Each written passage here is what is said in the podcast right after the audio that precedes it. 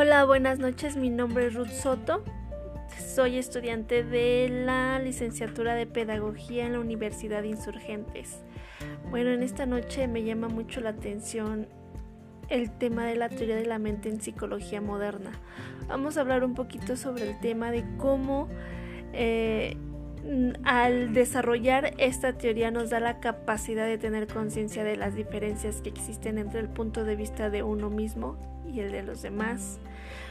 Eh, esta facultad hace posible que tengamos en cuenta los estados mentales de otros sujetos, sin suponer que estas ideas o pensamientos son como los de uno mismo.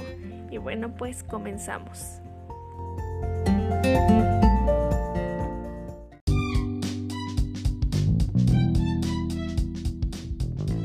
Bueno, vamos a comenzar.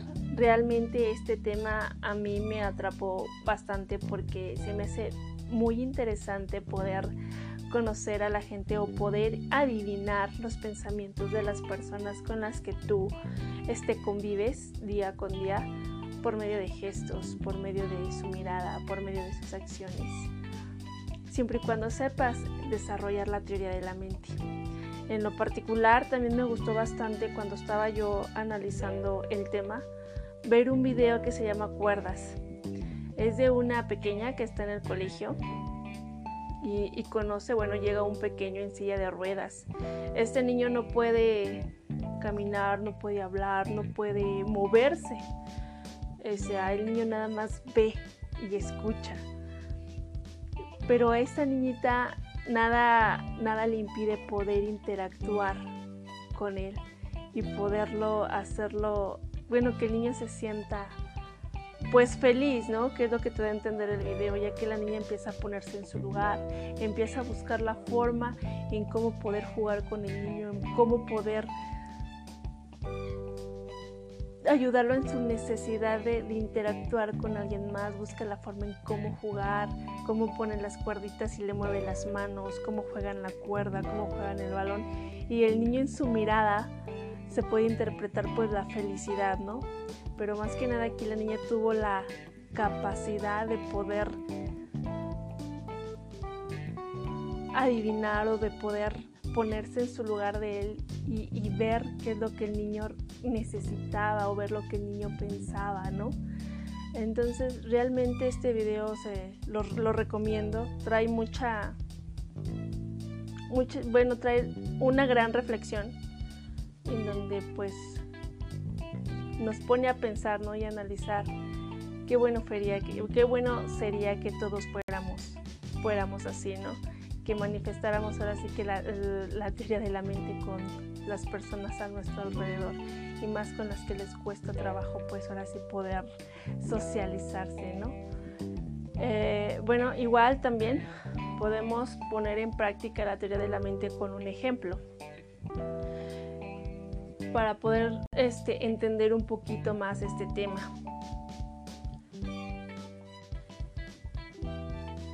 Y bueno, ¿qué, qué ejemplo podríamos? Viene, viene Mateo. Mateo es un niño de 5 años. Le gustan los carritos. Y, y Mateo es muy ordenado. De hecho es bastante ordenado Mateo y, le gusta siempre guardar sus, carritos en su lugar. Tiene una caja especial donde tiene todos sus carritos. Llega Mateo, termina de jugar y lo guarda en su, en su cajita de, carritos. Pero viene su hermano Isaí, maldoso el niño, queriéndole jugar una broma a Mateo. y ve cuando su hermano guarda su carrito en la cajita y espera que Mateo se vaya, se aleje de la caja y viene Isaí, saca el carrito que Mateo acaba de guardar y lo esconde arriba del ropero. Bueno, en eso regresa otra vez Mateo, queriendo volver a agarrar su carrito. Pero ustedes dónde creen que va a agarrar Mateo o va a buscar Mateo el carrito? En la caja o, arriba del ropero, que es a donde está. Es ahí a donde entra ya la teoría de la mente. Ponernos en el lugar de Mateo y adivinar qué es lo que estaba pensando Mateo. Obviamente pues nosotros sabemos que va a estar arriba del ropero, pero Mateo no lo sabe. Si hacemos esta, eh, bueno, si ponemos este ejemplo con niños más pequeños, niños de 3 años, ellos van a decir que Mateo va a ir por el carrito que está arriba del ropero, porque ellos todavía no saben diferenciar o todavía no saben reconocer que Mateo o no saben ponerse en el lugar de Mateo. No pueden adivinar ellos lo que Mateo está pensando. Y bueno, pero bueno, ahorita vamos a, un, a una pausa de un, minuto, de un minuto y regresamos para seguir analizando este tema. Este tema tan interesante que necesitas vivirlo para poderlo entender. Pero ahorita regresamos para poder seguir analizándolo. Volvemos.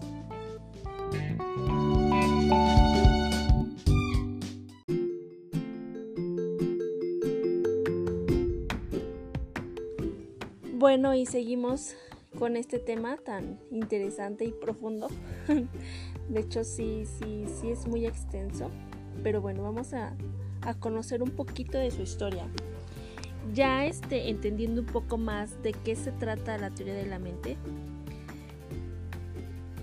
vamos a, a, ver cuál es el origen, eh, en dónde se encuentra.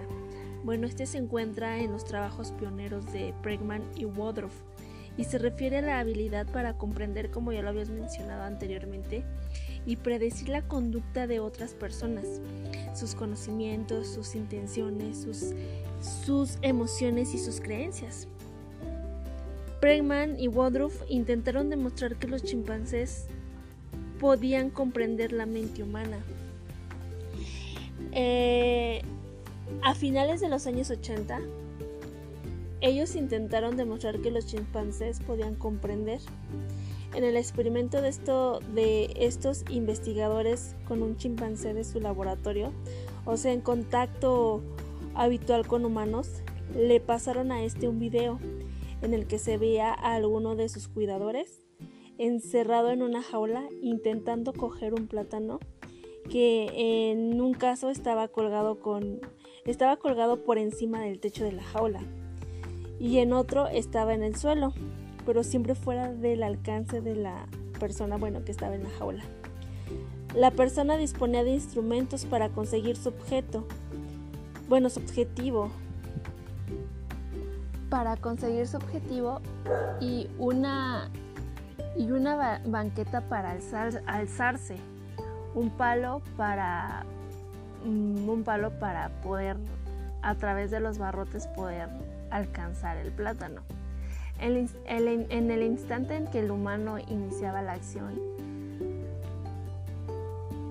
instrumental directa que podía llevarle a su objetivo, los experimentadores fijaban la imagen y mostraban al chimpancé dos fotografías. Una de ellas con la solución correcta, que en el caso de los de los plátanos fuera de la jaula mostraba la imagen del ser humano haciendo un palo largo y sacándolo entre las rejas para acceder a la fruta. Los chimpancés, o más bien uno de los chimpancés, acertó 21 veces de 24. Después de varias sesiones experimentales y contraexperimentales, Bregman y Woodruff someten a discusión diversas interpretaciones de la conducta del chimpancé, para finalmente aceptar que de alguna manera este es capaz de atribuir al acto humano, atribuir a, a los actos humanos y a los estados mentales, como la intención y el conocimiento, en concreto, argumentan que el chimpancé supone que el actor humano desea conseguir el plátano y sabe cómo hacerlo. El chimpancé, concluye y posee una teoría de la mente. Desde la, eh, ¿cómo se llama? desde la etología se ha estudiado cómo los animales son capaces de concertar sus acciones en beneficio de la comunidad social o utilizar estrategias para engañar al enemigo, cooperar y también competir con los congéneres y requiere en cierto modo explorar, anticipar y manipular el comportamiento ajeno. Ello implica una habilidad cognitiva rudimentaria en el caso de los antropoides, de acceso o reconocimiento del estado mental del otro. De hecho, Solo los humanos y unas pocas especies de los grandes simios son capaces de llevar a cabo este tipo de meta-representaciones en las que parecen incluirse aspectos diferenciados como los estados emocionales o los procesos cognitivos. Como casi siempre que nos acercamos a una realidad compleja deberíamos establecer diferentes aspectos de la teoría de la mente para poder definir adecuadamente el concepto y adecuar las medidas de, evaluación a la complejidad de un término que engloba múltiples procesos. Y bueno, con esto nos damos cuenta que este tema es bastante extenso, eh, que sí se llevó su, tiempo para poder este, llegar a, a comprender cómo es la teoría de la mente, que no solamente los seres humanos, sino que también algunas especies de, de simios tienen también esta capacidad. Y bueno, vamos a hacer una pausa y ahorita regresamos.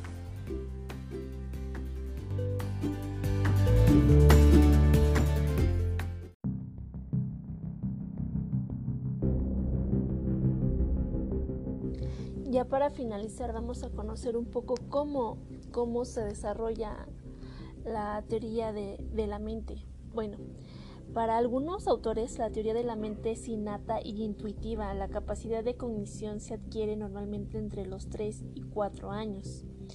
Aunque más que una adquisición se trata de la activación de una capacidad congénita capacidad que se activa a partir de una estimulación eficaz procedente del otro. Es decir, en los humanos la cognición deriva de la naturaleza y del ambiente, de los factores culturales que inciden en la naturaleza humana. Después de la infancia, el sujeto hace uso constantemente de su teoría de la mente, muchas veces cargada de prejuicios impuestos por el entorno. Tal uso constante de la teoría de la mente es casi siempre afectuado sin tener plena conciencia de la misma. Esto es, intuitivamente, como es como nosotros vamos desarrollando la teoría de la mente por medio de la intuición. Para otros autores, la teoría de la mente es el resultado de la experiencia y el aprendizaje. Afirman que se necesita del desarrollo de estructuras cerebrales, de la formación de redes neuronales, y bueno, a los seis meses de edad son capaces de distinguir el movimiento entre objetos animados e, e inanimados. Entre los 14 y 18 meses son capaces de dirigir la mirada hacia alguien que los, que los mire fijamente y empiezan a entender sus estados mentales de deseo e intención y la relación entre las emociones y los logros entre los 18 y 24 meses. Cuando comienzan a caminar los pequeños, descubren la diferencia entre la realidad y pretensión pueden diferenciar entre, entre, las representaciones de un evento real o, una, o uno hipotético, como un pensamiento. También pueden reconocerse al mirarse en el espejo y son capaces de decir yo pienso. A partir de los 24 meses, los pequeños comienzan el desarrollo ontogénico, donde se reconocen tres fases. La fase 1 se da entre los 4 y 5 años. Está relacionada con la habilidad para entender que otras personas pueden tener creencias falsas sobre el estado del mundo y que son diferentes a las propias. La fase 2 se da entre los 6 y 7 años. Se le, se, se le conoce como la fase de creer en lo creído y está relacionada con la habilidad para reconocer que uno puede tener una creencia falsa sobre lo que los demás creen. La fase 3 se da entre los 9 y 11 años. Esta, esta está relacionada con la capacidad de entender, donde son capaces de reconocer los errores y de reconocer situaciones en las que alguien dice algo inapropiado sin entender lo que dijo.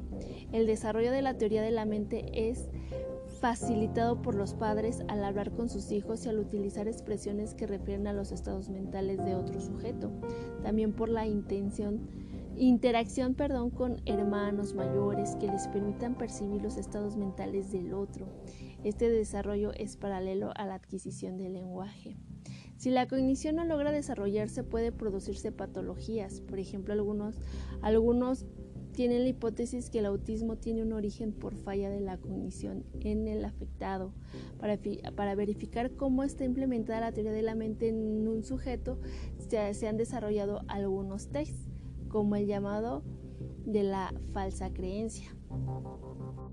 También la teoría de la mente, bueno, se divide en dos, teoría de la mente afectiva y teoría de la mente cognitiva. La primera es la capacidad de inferir los estados emocionales de los demás, mientras que la segunda es la capacidad de inferir las creencias e intenciones de los otros.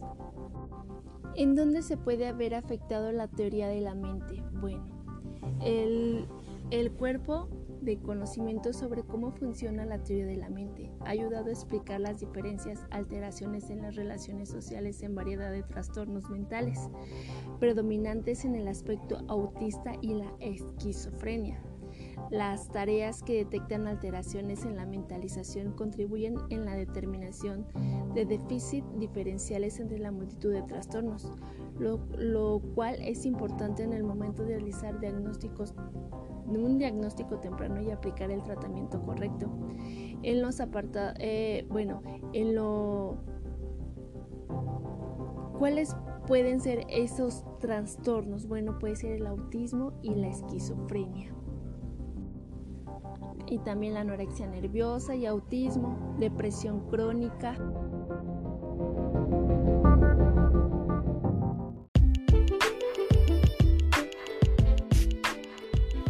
Bueno, con esto damos por terminado el tema. Realmente es un tema muy complejo, muy extenso, muy profundo.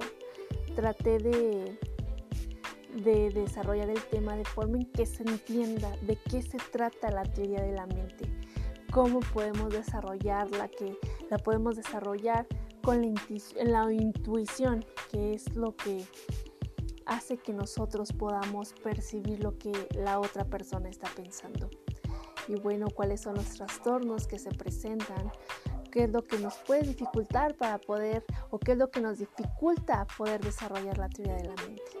Pero bueno, les doy muchas gracias por su tiempo y les mando un fuerte abrazo. Chao.